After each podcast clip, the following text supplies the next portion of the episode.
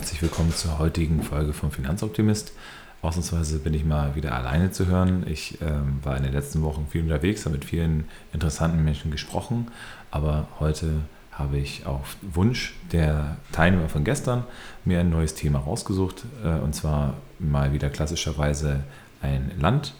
Und äh, wir haben uns da mal das Land Schweden rausgeguckt, weil wir äh, festgestellt haben, dass es auch da äh, Ambivalenzen gibt. Ne? Also wir hatten in Holland auch schon mal gehabt, wo es dann um verschiedene äh, Tendenzen ging, wo es zum einen steuerlich schwierig, aber zum Beispiel umweltpolitisch positiv ist.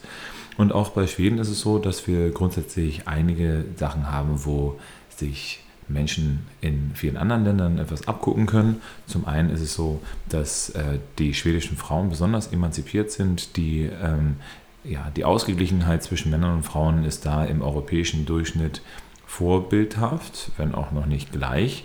Aber es ist halt zumindest so, dass wir im schwedischen Reichstag 43,6 Prozent der Sitze an Frauen verteilt haben, im Gegensatz zu Deutschland, wo wir ja durch die, ähm, die Neubesetzung des Bundestages nur noch bei 36 Prozent sind.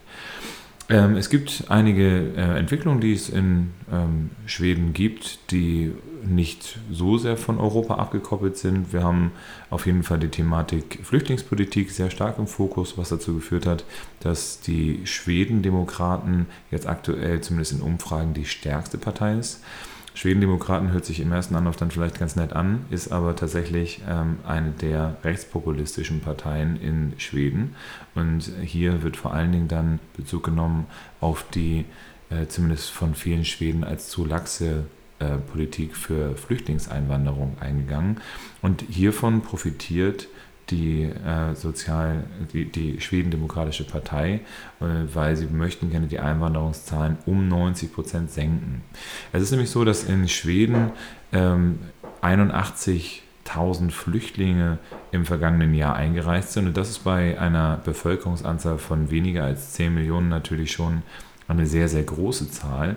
Und das führt wohl auch in den Vororten zu einer gewissen Ghettoisierung. Das heißt, dass da dann ähm, wie man es vielleicht jetzt auch äh, in den letzten Jahrzehnten in äh, den Pariser Vororten kennengelernt hat, dass es jetzt auch in schwedischen Vororten zu gewalttätigen Auseinandersetzungen zwischen den dort sozial Schwachen und der Polizei dann gekommen ist, was dazu führt, dass es eben zu Unmut und zu einer gewissen Spaltung auch in der Gesellschaft kommt.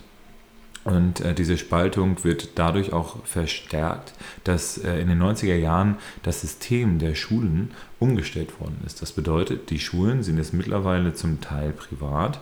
Und äh, hier ist es dann so, dass ähm, eben sich dieser Trend der ähm, ja, der Radikalisierung beziehungsweise auch der Enddemokratisierung fortgesetzt hat.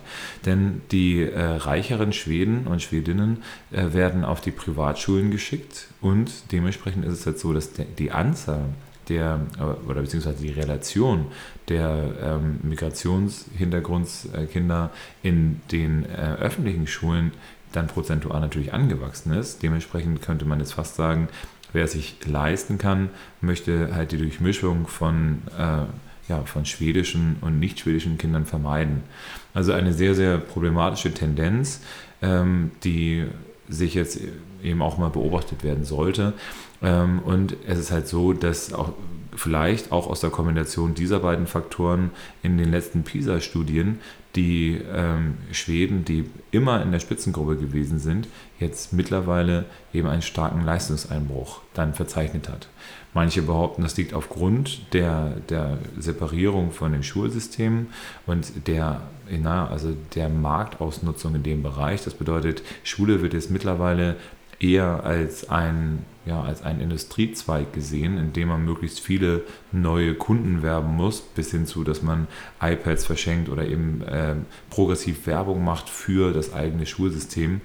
Und vielleicht sollte man da vielleicht eben auch ein bisschen zurückrudern und gucken, dass man das vielleicht ein bisschen weniger stark am äh, Wettbewerb und mehr an ja, den Grundbedürfnissen der Schulkinder dann auch orientiert. Nur das eben, wie gesagt, erstmal so der kleine erste Einstieg in das Thema Schweden. Wir haben aber ja eigentlich das Thema Nachhaltigkeit vor allen Dingen auf dem Aspekt. Und da gibt es ja zwei große Player in, ähm, in Schweden, die allen von uns bekannt sind, weil sie weltweit unterwegs sind. Und zwar zum einen ist es dann Hennes und Mauritz, also H&M, die ähm, als eines der großen ähm, produzierenden äh, auch für die Textilindustrie unterwegs ist. Und hier ist es halt so, dass ähm, gerade in den Ländern in Fernost, also zum einen in Bangladesch, zum anderen aber auch in Kambodscha, ähm, dann ja, eben produziert wird. Und es ist halt so, dass die, ähm, die schwedische Firma HM gesagt hat, naja, es würde uns jetzt ja auch nichts bringen, wenn wir, oder es würde auch nicht den gewünschten Effekt haben, wenn wir jetzt aus zum Beispiel Usbekistan rausgehen, wo nachweislich eben viel Kinderarbeit betrieben wird, sondern die haben den umgedrehten Weg sind sie gegangen und haben gesagt, wir machen ein gemeinsames Projekt mit UNICEF gemeinsam, um halt hinzubekommen, dass wir äh, eine Aufklärungskampagne machen, die dafür sorgen soll, dass äh, Kinderarbeit eben nicht mehr so stark betrieben wird. Diese Aufklärungsarbeit ist auch etwas, was zum Beispiel Flüchtlingsursachen reduzieren soll. Das bedeutet, es ist jetzt mittlerweile so, dass äh, eben in den Ländern, wo viele Flüchtlinge herkommen, dann die Botschaft äh, hingeht und eine Aufklärungskampagne macht. Jetzt muss man sich immer ein bisschen die Frage stellen, ob das jetzt wirklich die, der schlaueste Weg ist. Also stumpf gesagt könnte man jetzt hingehen und sagen, ja, äh, woanders ist auch nicht so gut. Das äh, kann mit Sicherheit nicht die Botschaft sein, die man an Flüchtlinge, äh, die jetzt auch nicht ähm, proaktiv ihre Heimat deswegen aufgeben, um tausende von Kilometern durch äh, schwierigste Umgebungen dann in, ähm, in Schweden ankommen wollen, sondern die eben natürlich flüchten, weil sie die Verhältnisse zu Hause nicht so gut finden. Aber wie gesagt, Schweden ist da zumindest dann im Aufklärerischen ähm, unterwegs und möchte da entsprechend unterwegs sein, um ähm, ja, die eigenen Probleme im eigenen Lande vielleicht dort zu lösen, wo sie passieren. Es ist halt so, ähm, ein weiteres großes, äh, ja, großes Designhaus ist IKEA. IKEA kennt es auch mittlerweile jeder. Und äh, es ist eben auch so, dass ähm, bei IKEA es einiges an Skandalen eben auch gegeben hat. Und äh, dementsprechend ist es halt auch so, dass ähm, ja, man da auch mal gucken muss, wie weit ist es gut, wie weit ist es nicht gut. Der eine Aspekt ist natürlich, dass man bei IKEA dann sehr, sehr einfaches Design hat, also man eben für viele Menschen dann auch die Möglichkeit hat, die Wohnung einzurichten aufgrund von günstiger Preise. Ähm, auf der anderen Seite ähm, ist es eben auch so, dass man da natürlich teilweise sich auch äh, bestimmten Dingen dann zu Gebrauch gemacht hat. Also äh, es geht halt das Gerücht um, dass dann äh, entsprechend früher auch Zwangsarbeit in zum Beispiel der DDR dann stattgefunden haben sollen. Ähm, aktuell haben wir eben dann auch unter Umständen noch eine äh, Steuerdebatte, die dann jetzt eben in Gang gekommen ist.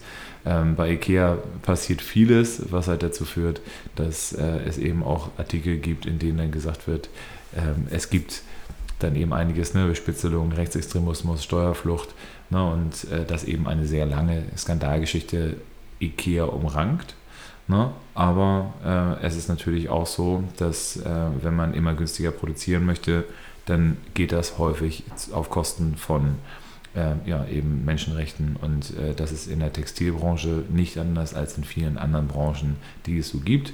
Dementsprechend äh, lasst uns aufmerksam da durch die Gegend gehen, lasst uns gucken, dass wir ja eben auch immer diese Dinge im Blick behalten, dass alles, was einigermaßen wenig Geld kostet, ähm, unter Umständen vielleicht auch nicht die Preise dann am Ende rausgibt, die man sich dann da vorstellen würde. Dementsprechend jetzt äh, ein ja, etwas zwiegespaltener ähm, Podcast zum Thema Schweden, weil eben, wie gesagt, auf der einen Seite ein sehr reiches Land, ein grundsätzlich sehr ausgeglichenes Land, eben mit Gleichstellungsgrad von Frauen und Männern, ein sehr gebildetes Land, ein sehr weit entwickeltes Land, äh, immerhin sind wir da eben auf Platz 14 des äh, Human Development Indexes und dementsprechend also ein sehr hoher Grad an äh, Durchdringung dort.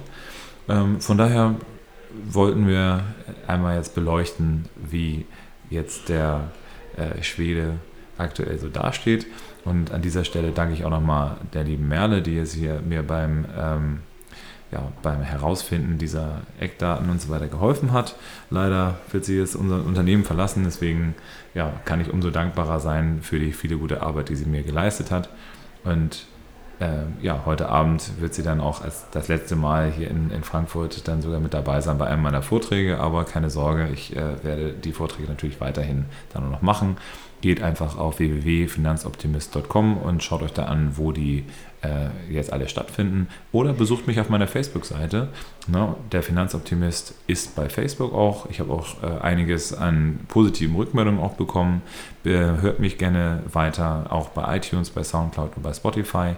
Und äh, bleibt mir weiter gewogen. Und wenn ihr mögt, dann gebt mir gerne auch Feedback unter finanzoptimist.taurus.de. Und äh, ich freue mich darauf, dann euch beim nächsten Mal auch wieder hier in diesem Kanal zu hören. Ne, und es wird wieder natürlich nächste Woche Dienstag etwas dann äh, hochgestellt werden. Aber ich habe auch für diese Woche noch einen hochkarätigen Gast, den ich dann vielleicht am Donnerstag dann als Podcast-Interview dann hochladen werde. Dementsprechend bleibt mir weiter gewogen. Ich freue mich, dass ihr mir zugehört habt und ich wünsche euch eine schöne weitere Zeit. Bis dann. Ciao.